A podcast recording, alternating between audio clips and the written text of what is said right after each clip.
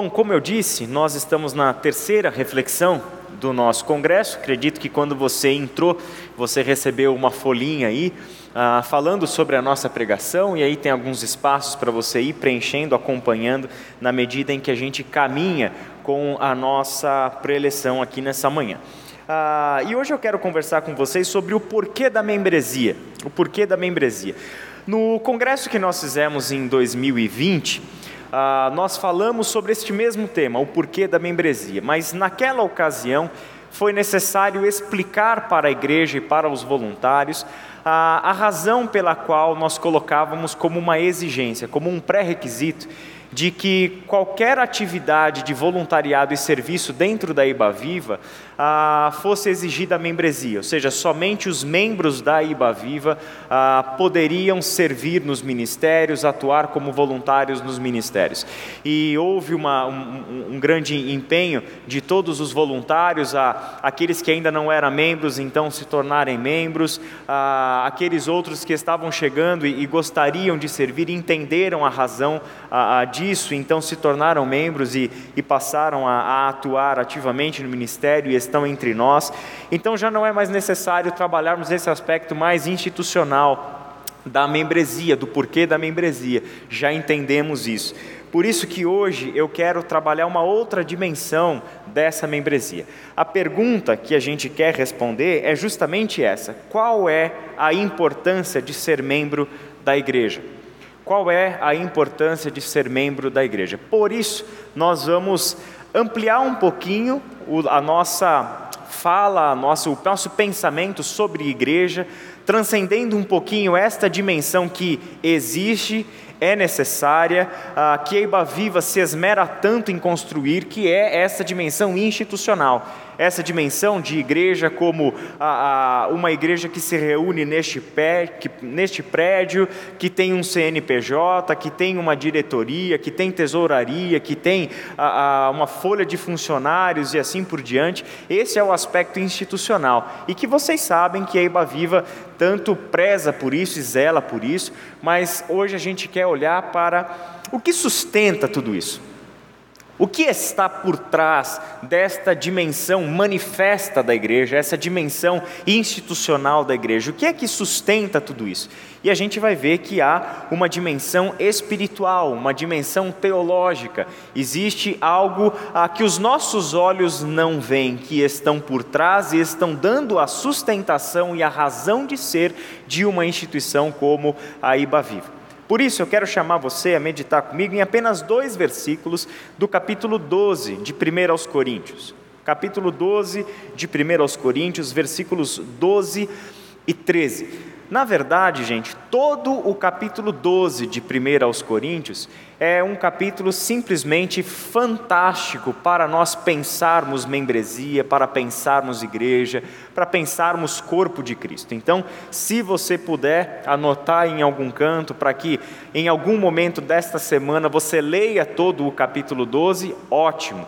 E já que você vai ler todo o capítulo 12, então também leia o 13 e o 14, porque eles formam um pacote aí de três capítulos dentro dessa carta, onde o apóstolo Paulo fala sobre a importância da membresia. O capítulo 13 é aquele famosíssimo capítulo sobre o amor, e é importante que você lembre que este capítulo do amor ele está conectando, dando sentido para o que Paulo disse no capítulo 12 e vai dizer no capítulo 14. Então é importante que você leia isso nessa sequência para você entender em que contexto ele fala aquele belíssimo ah, 1 Coríntios 13 do amor, que as pessoas estão tão acostumadas a ouvir lá na voz do Cid Moreira, né? E nem se entende, nem se ah, compreende exatamente o que esse capítulo está fazendo dentro dessa carta. Então, quando você lê dentro dessa perspectiva, ele ganha um sentido todo novo. Qual é a importância de ser membro da igreja? É a nossa questão. Vamos ler o texto. Ora, Assim como o corpo é uma unidade, embora tenha muitos membros, e todos os membros, mesmo sendo muitos, formam um só corpo, assim também com respeito a Cristo. Pois em um só corpo todos nós fomos batizados em um único Espírito, quer judeus, quer gregos, quer escravos, quer livres, e a todos nós foi dado de beber de um único Espírito. Começando então a refletir sobre esse texto, pensando o que é membresia. Quando a gente olha para um dicionário de língua portuguesa, qual é a definição de membresia que nós encontramos? São duas. Primeiro, a qualidade ou condição daquele que é membro de algo. E a segunda, conjunto dos membros ou dos indivíduos que faz parte de um grupo, de uma, uh, de um grupo, de uma coletividade. Então, a ideia de membresia sempre é algo que, nos, que está nos conectando, nos vinculando e nos fazendo individualmente parte de um todo. Então, no conceito de membresia, já temos que necessariamente pensar nessa dimensão de coletividade de estarmos fazendo parte de um todo. Já não podemos pensar no, dentro de um conceito de membresia em termos de individualidade, em termos de meus próprios interesses, de meus próprios valores, de minhas próprias direções para a vida, quando somos membros ou parte de um todo maior, parte de uma coletividade, nós estamos entrando numa dimensão de comunidade, buscando aquilo que nos é comum e aquilo que consiste tanto nos benefícios quanto nos deveres, nos direitos e nos deveres de fazermos parte deste grupo, desta coletividade na qual nós estamos associados. Então, enquanto indivíduos, o que todos nós somos, enquanto membros, estamos fazendo parte de uma coletividade. Por isso, da perspectiva bíblica, da perspectiva teológica, nós somos membros uns dos outros. Essa é a dimensão fundamental da igreja. Ser membro de uma igreja como a Iba Viva significa, na verdade, sermos membros uns dos outros, numa dimensão muito mais orgânica e vivencial do que simplesmente institucional. O institucional é necessário, mas o que sustenta o institucional é uma realidade, é uma verdade espiritual, de que nós fomos tornados membros uns dos outros, fomos conectados uns aos outros por meio do que Jesus Cristo fez. Então, a membresia é um assunto que pertence ao âmbito espiritual antes de ser uma questão institucional. A membresia consiste em sermos membros uns dos outros sob o comando de Jesus Cristo. Ok? Então, isto em nada diminui o aspecto institucional da igreja. Ele continua sendo necessário e nós vamos continuar sendo criteriosos e zelosos em tudo aquilo que envolve esta dimensão institucional da igreja. No entanto, o que sustenta tudo isso? O que dá sentido para tudo isso?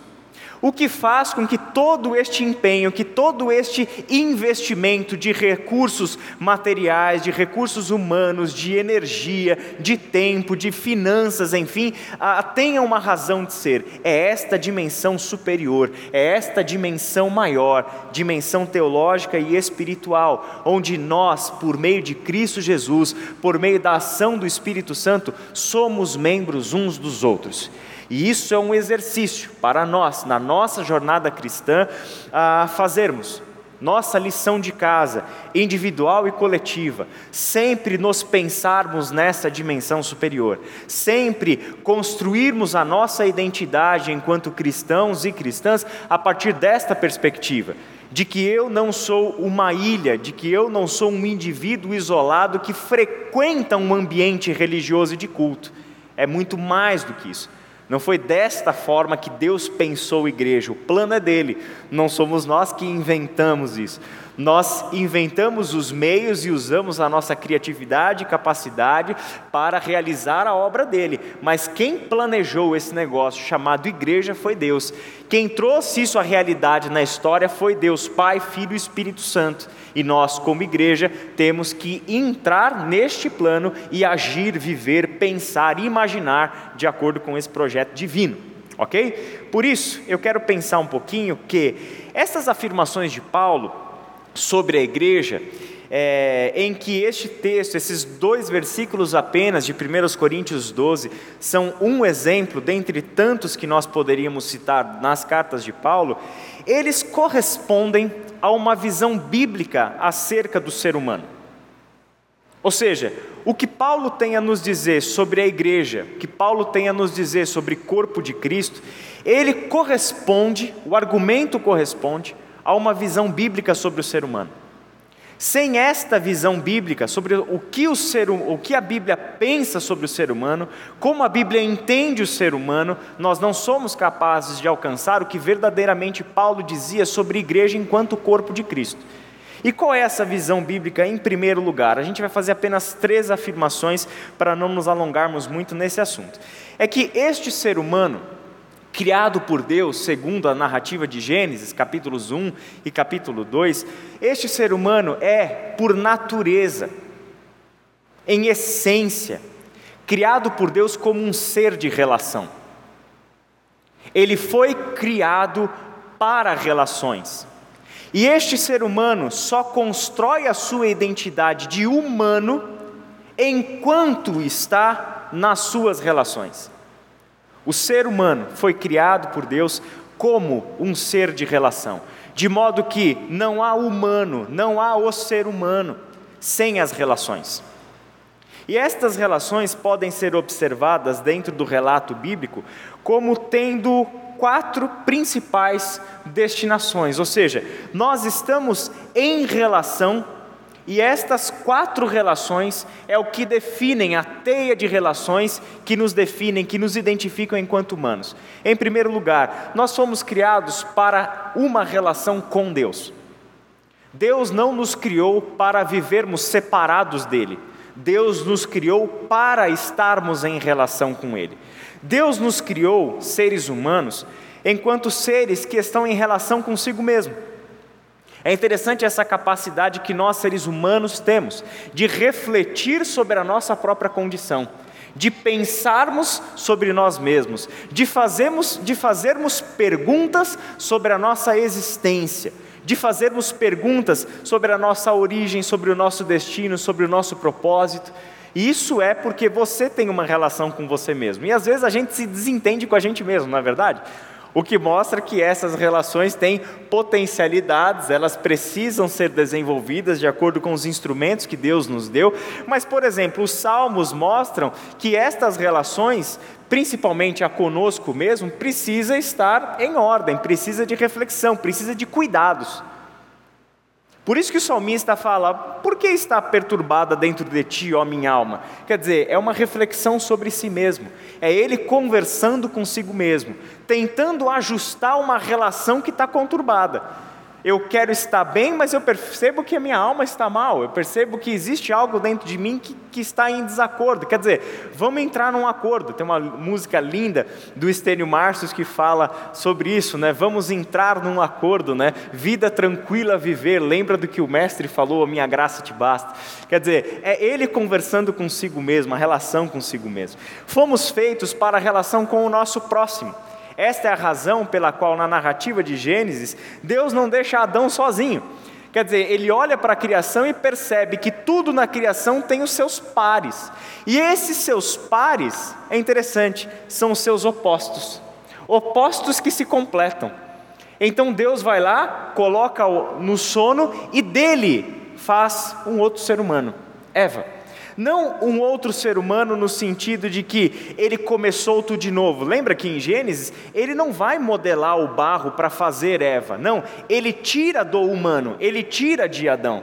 Ele desdobra o que já está criado. É o ser humano que ali encontrou no outro ser humano, no seu próximo, quem lhe complete, quem lhe dê sentido, quem lhe identifique, quem lhe auxilie e assim por diante. Mas o ser humano também foi criado por Deus como um ser de relação com a totalidade da sua criação, o seu meio ambiente, o nosso habitat que torna a nossa vida possível.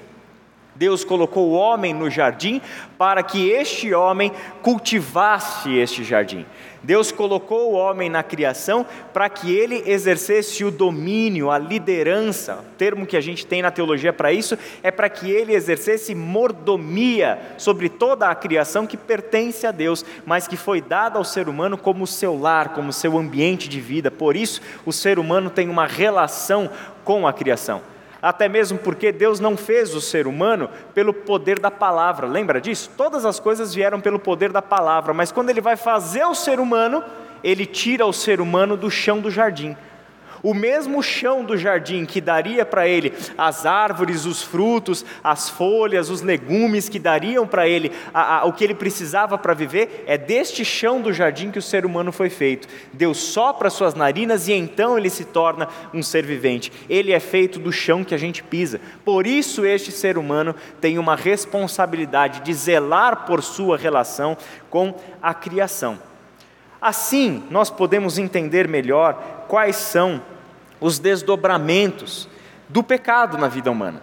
Porque quando nós pensamos em Gênesis 3, Gênesis 4 e assim por diante, o que acontece com esta humanidade, nós temos como dimensionar melhor qual é a abrangência tanto do pecado quanto da salvação.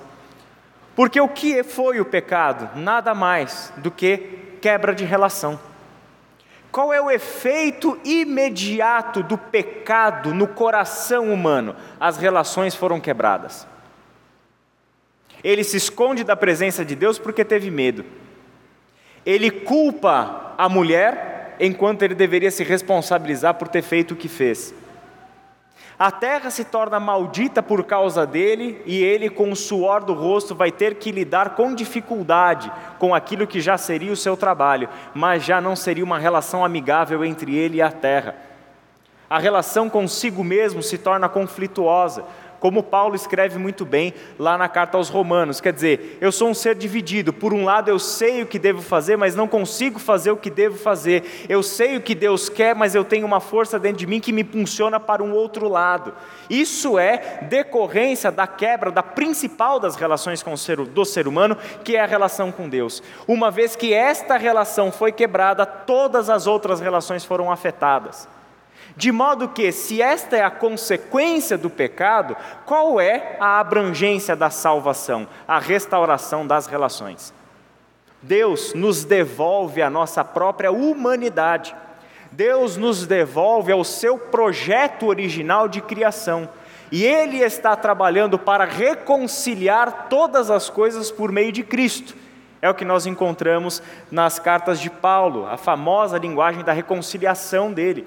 E não apenas a nossa reconciliação com Deus, a nossa reconciliação com Deus é o que conserta a primeira relação que precisa ser consertada, que é a relação com Deus, para que a partir desta relação todas as outras relações sejam curadas, sejam restauradas, sejam alvos de reconciliação trabalhar e investir e cuidar dessas relações é a nossa jornada enquanto cristãos e cristãs, discípulos de Jesus Cristo. É nisso que nós estamos investindo, na medida em que vamos caminhando no conhecimento de Deus, crescendo em conhecimento, em maturidade, sempre vamos ter que olhar para estas relações como seres que estão sendo salvos no âmbito de todas as suas relações nos de, sendo devolvidos para o plano original de Deus para este ser humano.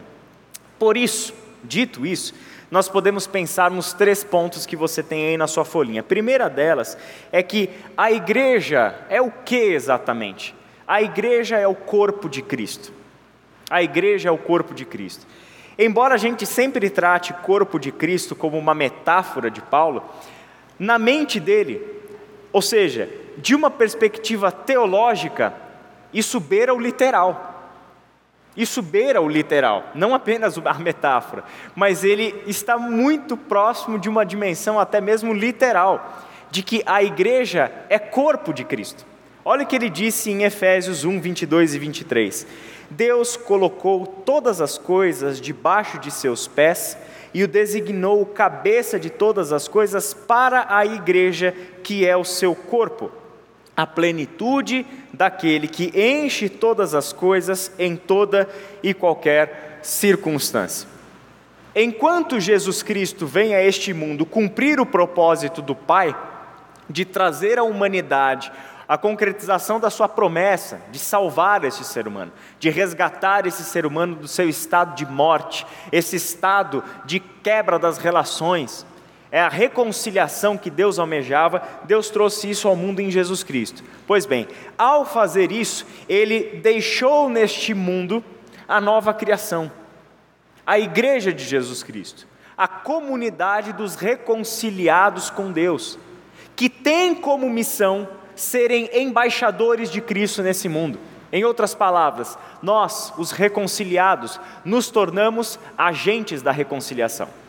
Vamos a este mundo com uma mensagem de reconciliação. Gosto muito da maneira como Eudine Peterson traduziu esse texto lá de 2 Coríntios 5, de 16 em diante, dizendo o seguinte: A nossa mensagem consiste em ir por este mundo pregando a reconciliação, isso é, tornem-se amigos de Deus, porque Deus já se tornou amigo de vocês aceitem essa oferta de amizade de Deus, de restauração de relação, porque este Deus já fez tudo o que precisava ser feito e nós não teríamos condições de fazer isso. Deus tomou essa iniciativa e já se tornou amigo de vocês de antemão.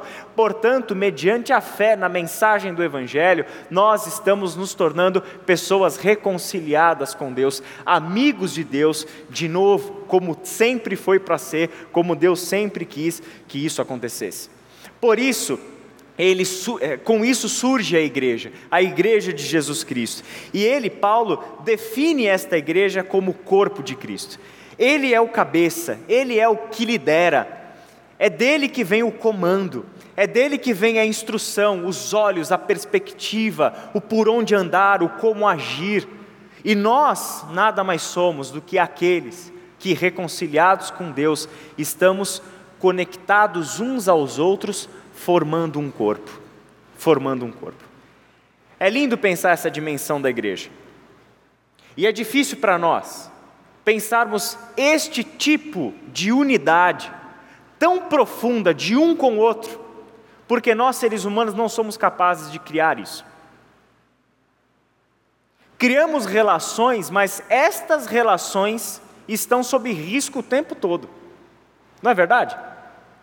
Se o ápice de relação entre dois seres humanos, que é o casamento, ao longo da sua jornada passa por diversos abalos, e muitos casamentos sofrem abalos que nem são capazes de se reestruturar depois de um abalo, imagina as outras relações que estão debaixo dessa. Nós passamos por diversos abalos nas nossas relações. E nós estamos aprendendo com a nossa cultura de que relações são descartáveis. De que se você não gostou da, da postagem que fulano de tal fez no Instagram, deixa de seguir o cara, cancela o cara e traz isso inclusive para a vida real. Eu não quero nem mais saber desse sujeito na minha frente. Ignora ele. Por quê? Porque ele pensa diferente do que de mim. Ele não tem a mesma visão política que eu ele não tem a mesma visão teológica que eu tenho, então cancela o sujeito, quebra a relação, cancela o outro. Nossa, na nossa cultura, isso é normal, isso já é o modus operandi do ser humano no nosso tempo. Isso é uma estratégia simplesmente maligna, que entra para dentro da igreja e do corpo de Cristo com uma facilidade tremenda. Quantas vezes nós temos que sentar com pessoas em aconselhamento pastoral para conversar sobre o âmbito das suas relações. Eu tinha um professor no seminário que falava exatamente isso. Vocês estão gastando quatro anos da vida de vocês aqui. Eu não gosto da palavra gastar, né? Vocês estão investindo quatro anos da vida de vocês estudando Bíblia, teologia, filosofia, psicologia, aconselhamento, etc. Grego, hebraico. Vocês estão estudando um monte de coisa que envolve a, a, um conhecimento mínimo sobre, sobre a Bíblia, sobre a teologia. Mas eu tenho uma coisa muito importante para dizer para vocês. Quando vocês forem para o ministério, 90% do tempo de vocês vai ser para trabalhar com relações e não com teologia. Vai ser ajudar pessoas a restaurar relações. Por isso que você precisa da boa teologia. Mas não vai ser ensinando, pregando, resolvendo conflito teológico, fazendo debate teológico. Não, não vai ser isso. 90% do tempo de vocês é ajudando pessoas a lidar com as suas relações. Essa é a razão pela qual se prova na prática que nós somos seres de relação. E não gostamos de relações quebradas. Nos sentimos mal com isso. Ficamos mal quando sabemos que alguma pessoa está mal com a gente. Ficamos mal e carregamos o peso da culpa quando sabemos que ofendemos uma pessoa a ponto de isso trazer um risco para uma relação. Nós, como corpo de Cristo, sob o comando de Jesus Cristo, jamais podemos aceitar como normal a quebra da relação, em qualquer que seja o seu âmbito. Nós precisamos trabalhar para a reconciliação. Afinal, reconciliação é o que te trouxe aqui hoje. Foi porque você foi reconciliado com Deus em Cristo Jesus que você está aqui hoje.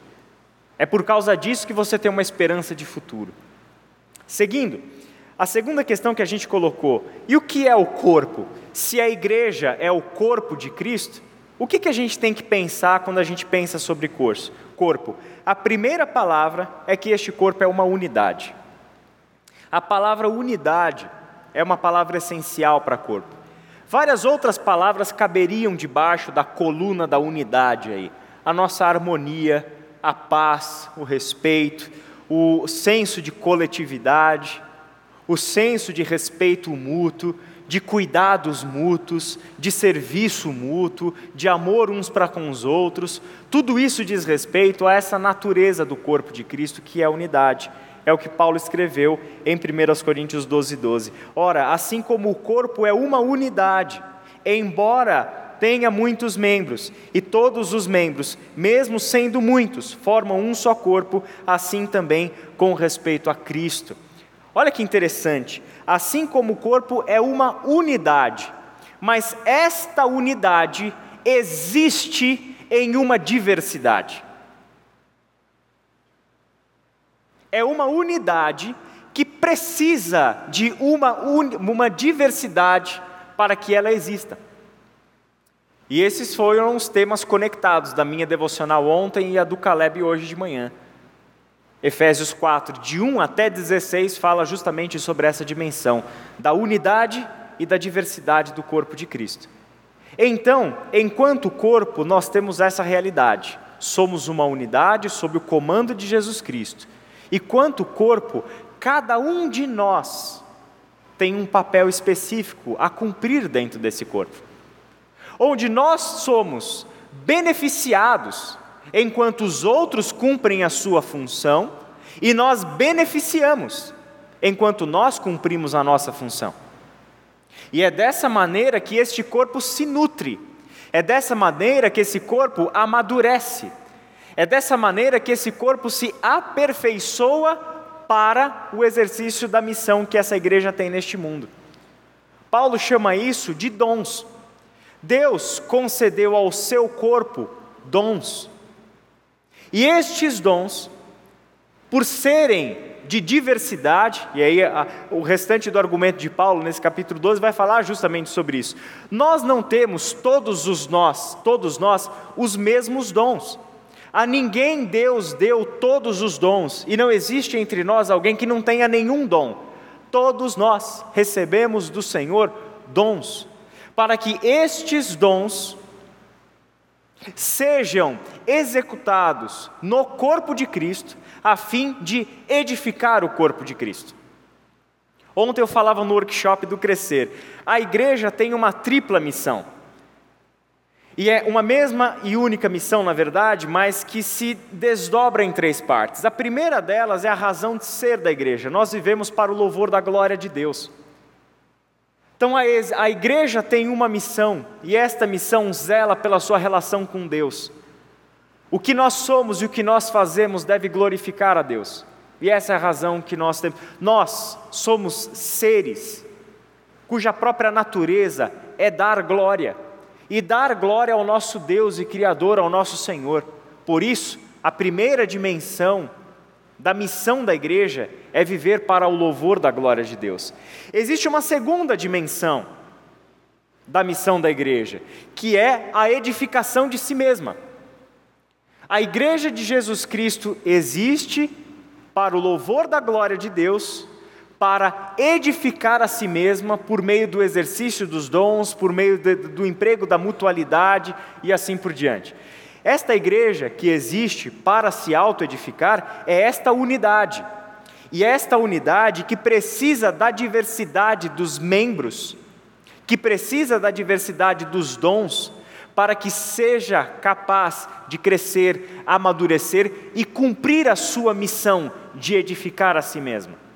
Mas por que tudo isso? Qual é a razão de a igreja que já foi resgatada por Deus, que já foi reconciliada com Deus e que já existe para o louvor da glória de Deus, qual é a razão desta igreja edificar-se a si mesma?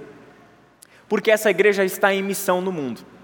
E esta é a terceira destinação da igreja. A missão da igreja tem uma terceira via, que é o mundo, que é levar ao mundo a proclamação do evangelho, a mensagem da reconciliação.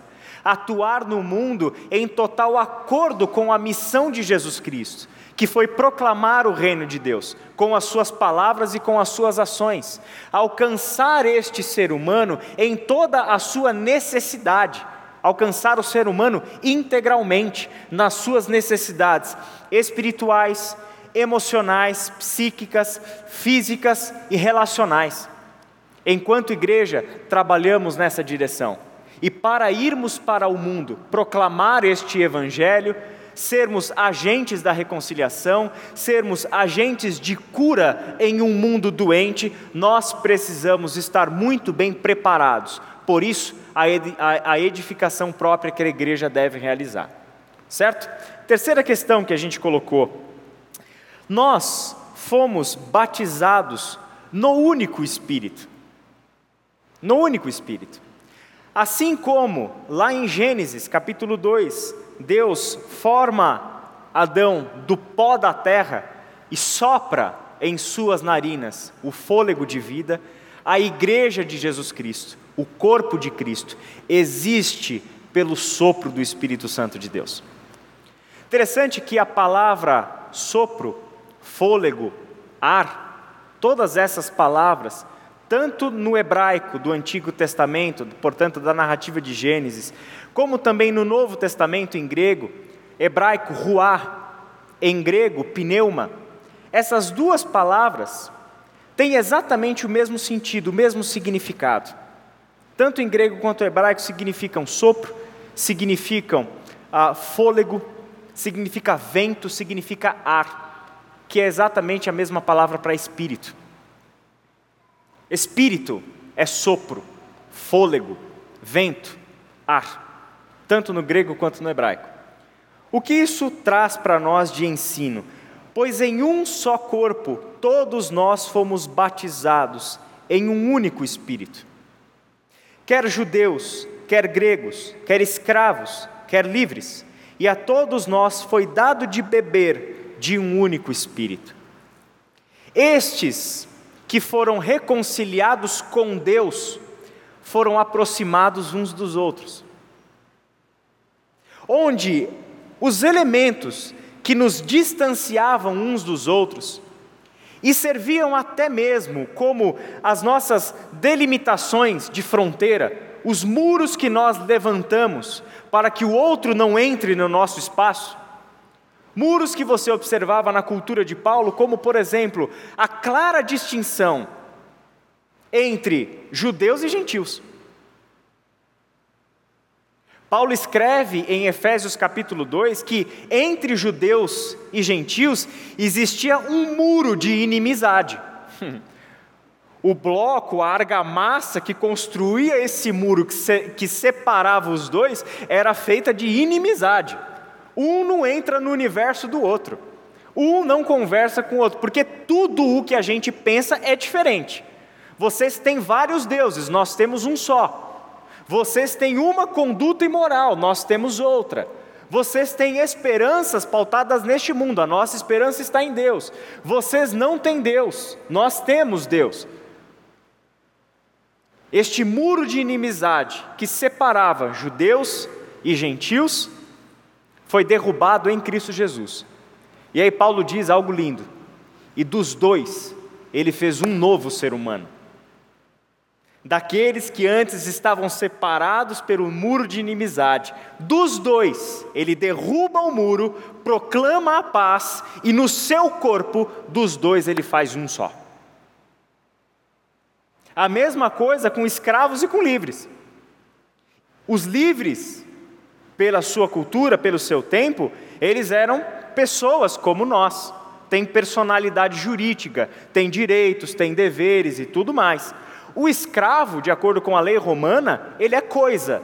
Ele não possui personalidade jurídica, ele é objeto. Então, o escravo, na cultura romana, não é nem um pouco diferente a, a do seu micro-ondas ou da sua vassoura lá em casa. Ele é coisa, ele não é tido como humano, ele não é tido como pessoa. Aí o Senhor Jesus vem, não é assim que é para ser. Não foi assim que Deus nos criou. Deus nos criou como um só. Deus nos criou como membros uns dos outros. E é para lá que a gente vai voltar. E é para voltar para esse propósito que eu vou para a cruz do Calvário para trazer de volta uns aos outros, porque foi assim que Deus planejou quando nos criou, de modo que Ele derruba o muro de inimizade e dos dois, no seu corpo, faz um só. Existe uma passagem, e isso é interessante a gente ver como os olhos de Jesus são, são treinados para enxergar as pessoas. Em Marcos capítulo 2, um dos primeiros grandes milagres que Jesus realiza, segundo a narrativa de Marcos, acontece uma cena curiosa. Jesus está numa casa, essa casa está lotada de gente. A fama de Jesus começou a, a percorrer e um monte de gente procurava Jesus. E aí você tem um rapaz que era aleijado, e ele estava ali numa maca, uma espécie de um, de um colchão móvel que você segura pelas pontas, um, um pano, alguma coisa assim. E ali os quatro amigos dele queriam que Jesus curasse aquele rapaz. Só que estava tão cheio que eles não conseguiam entrar naquele lugar. Aí aqueles quatro não mediram esforços, deram um jeito de subir na casa e descer aquele homem pelo pano onde ele estava acamado até o centro da sala onde Jesus estava, para que Jesus visse aquele homem e curasse o amigo deles. Aí no versículo 5, se eu não me engano, o versículo 5 diz algo muito bonito. E Jesus viu a fé que eles tinham e disse ao rapaz: Você está curado. Interessante. Ser curado na fé do outro ser curado pela fé dos amigos. Percebe isso? O Senhor viu a situação daquele homem e viu a amizade que não mede esforços para o bem daquele que estava acamado. Quando Jesus vê o gesto dos amigos, diz: Eu vi a fé deles, e por causa da fé deles, pode levantar e andar, você está curado. Essa é a dimensão pela qual nós deveríamos pensar uns aos outros. Pensar uns aos outros. Como cuidadores uns dos outros. Como responsáveis uns pelos outros. Como as pessoas que vão levar os nossos irmãos até o Senhor para que Ele os veja. Como se nós fôssemos a extensão daquele. Em outras palavras, quando nós olhamos lá para a narrativa de Gênesis, quando acontece o pecado, seus desdobramentos aparecem imediatamente na relação de Caim e de Abel. Não é verdade? E aí a gente sabe o que acontece na história: Caim vai matar o seu irmão. E aí Deus faz uma pergunta para Caim: Aonde está o seu irmão? E aí Caim responde: Como típico de um mimado, né? Ué, o que, que eu tenho que ver com meu irmão? Por um acaso eu sou o cuidador dele? Por um acaso eu sou responsável pelo meu irmão? Essa foi a pergunta retórica de Caim. Mas essa, essa pergunta tem uma resposta certa. E a resposta certa, pela ordem da criação de Deus, é sim. Você é o cuidador do seu irmão. Você é o responsável pelo seu irmão. Por isso que eu estou perguntando para você: cadê o teu irmão? Nós somos responsáveis uns pelos outros. Nós somos os cuidadores uns dos outros, porque Deus nos criou para sermos um só. Amém? Tem um teólogo latino-americano que eu gosto muito, e esse teólogo tem uma frase fantástica. Ele diz o seguinte: a membresia é bela, ela nos é muito cara. Anelamos desfrutar da plenitude dos seus benefícios e dos seus deveres. A membresia é bela, ela nos é muito cara. E cabe a nós este desejo intenso, esse desejo visceral de viver a plenitude de sermos membros uns dos outros. Precisamos olhar uns para os outros. E a primeira pergunta a fazermos é: como eu posso te ajudar? Como eu posso cuidar de você? De que maneira eu posso expressar o meu amor por você em serviço? Como que eu posso fazer para carregar os teus fardos? Essa é a dimensão espiritual e de membresia da igreja. Para a gente concluir, nós somos membros uns dos outros, somos um corpo vivo, nutrido pelo Espírito Santo, sob a liderança de Jesus Cristo. Enquanto igreja, para além da dimensão institucional, a dimensão espiritual que sustenta o institucional. O institucional não se sustenta por si só. Se a gente olhar só para o institucional, a gente vira um, uma agremiação, a gente vira um clube, a gente vira qualquer coisa desse sentido. Mas não é isso que sustenta o institucional. E o institucional ganha razão de ser, e ganha o nosso esforço, ganha a nossa energia, ganha o nosso trabalho, porque existe uma dimensão espiritual que sustenta tudo isso daqui.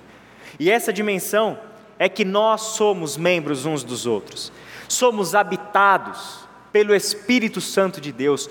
Por isso existimos, somos corpo vivo de Cristo, atuante no mundo, porque existimos pelo sopro do Espírito. Somos habitados por Ele, fomos batizados em um único Espírito, e é este que nos dá vida. Somos nutridos pelo mesmo Espírito, é Ele com todos os instrumentos divinos para isso a comunhão dos santos, a palavra de Deus e o ensino da palavra de Deus, o serviço e tantas outras coisas que são os instrumentos na escola do Espírito para sermos nutridos, levados à maturidade até a plenitude da estatura de Cristo. E vivemos enquanto igreja, já que Ele é cabeça deste corpo, nós vivemos sob o comando de Jesus Cristo, sob a liderança de Jesus Cristo. É Ele que nos conduz. Por isso, três aplicações práticas para nós. Onde nós devemos investir a nossa energia? Aonde nós devemos investir a nossa energia? Façam todo o esforço para conservar a unidade do Espírito pelo vínculo da paz. Nós devemos, em primeiro lugar, investir a nossa energia em conservar a unidade do Espírito pelo vínculo da paz. Conservar a unidade do Espírito pelo vínculo da paz. Eu gosto muito dessa expressão. Façam todo o esforço. Façam todo o esforço. Não meçam esforços. Jogue fora a maquininha de calcular prejuízo nesse caso. Faz tudo o que for necessário para conservar a unidade do Espírito pelo vínculo da paz. Isso já dá para nós uma baliza sobre a nossa conduta também, não é verdade? Se a nossa ação não promove, não conserva a unidade do espírito pelo vínculo da paz, significa que nós estamos colocando a nossa energia contrária à ação do Espírito Santo. Ele está envolvido em unidade, enquanto a gente está querendo se envolver em discórdia, em separação, em quebra de relação. Quebra de relação é efeito do pecado e da morte, não é a ordem da criação. Deus está envolvido no negócio de restaurar o que o pecado quebrou. Deus está envolvido no negócio de reconciliar tudo aquilo que o pecado separou. E de dois, de um fez dois. Deus está pegando dois e fazendo um. Esse é seu trabalho ao longo da história. Segundo, o que deve pautar a nossa conduta? O que deve pautar a nossa conduta? Gálatas 5, 13 e 14. Irmãos, vocês foram chamados para a liberdade, mas não usem a liberdade para dar ocasião à vontade da carne. Ao contrário, sirvam uns aos outros mediante o amor. Toda a lei se resume num só mandamento: ame o seu próximo como a si mesmo. Por isso, a questão que você tem aí. Devemos agir sempre em serviço e amor. Serviço e amor. Sabe por quê? Servir uns aos outros mediante o amor é a expressão máxima da nossa liberdade. Não use a liberdade. Essa é a vocação de vocês. Vocês foram chamados para a liberdade. No versículo 1 do capítulo 5, foi para a liberdade que Cristo libertou vocês. Este é o seu bem mais precioso, conquistado para você por Jesus na cruz do Calvário. Ele foi lá para te dar liberdade. Só que a gente precisa administrar essa liberdade. Primeiro, você não deve usar essa liberdade para dar ocasião, para dar vazão à vontade da carne. Não confunda liberdade com licenciosidade. Nós não estamos falando da mesma coisa. Use a liberdade de vocês para fazer realmente aquilo que verdadeiramente uma pessoa livre faz. Sirvam uns aos outros, mediante o amor. No serviço ao próximo em amor, nós estamos vivenciando a plenitude da, liber, da liberdade. Porque foi exatamente o que Jesus fez. Ele foi o livre que abriu mão da própria vida para nos servir em amor, indo para a cruz no nosso lugar. Terceiro e último lugar. O que nós devemos uns aos outros. Qual é a dívida perene que nós temos de uns para com os outros? Romanos 13, 8. Não devam nada a ninguém, a não ser o amor de uns pelos outros, pois aquele que ama seu próximo tem cumprido a lei. Não é interessante o peso que a palavra de Deus coloca nesta relação entre você e o próximo? porque é na relação entre você e o próximo que se cumpre toda a lei de Deus. Fantástico isso. Por isso, cuide dessa relação. Não seja como Caim. O que, eu tenho que ver com o outro? Você é o cuidador do outro. Você é o responsável pelo outro. Por isso que nós devemos sempre entregar ao nosso próximo o quê? O nosso amor. O nosso amor sempre entregar ao próximo o nosso amor. Esta é a dívida perene que eu tenho para com você e que você tem para comigo. Devemos o amor de uns pelos outros. Feche teus olhos e vamos orar. Pai querido, nós queremos te agradecer pela tua santa palavra, pela tua instrução, e em especial, Pai, queremos te louvar por este projeto extraordinário que é a igreja. Ajuda-nos, ó Pai, a, a, termos essa percepção espiritual sobre a igreja, a enxergarmos a igreja nessa dimensão profunda, essa dimensão teológica, dimensão que é a partir dos teus olhos, é a partir do teu plano e do teu projeto. E que nós, Pai, tenhamos uma vida de acordo com este projeto.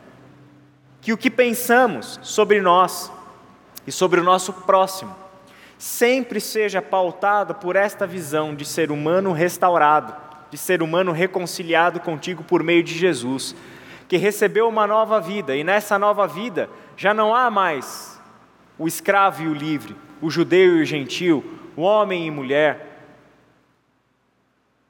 Todas as separações e todas as barreiras foram quebradas em Cristo Jesus. E é justamente assim que a gente quer viver, Senhor conscientes de que somos membros uns dos outros e colocar toda a nossa ação para servirmos uns aos outros mediante o amor. Em nome de Jesus. Amém.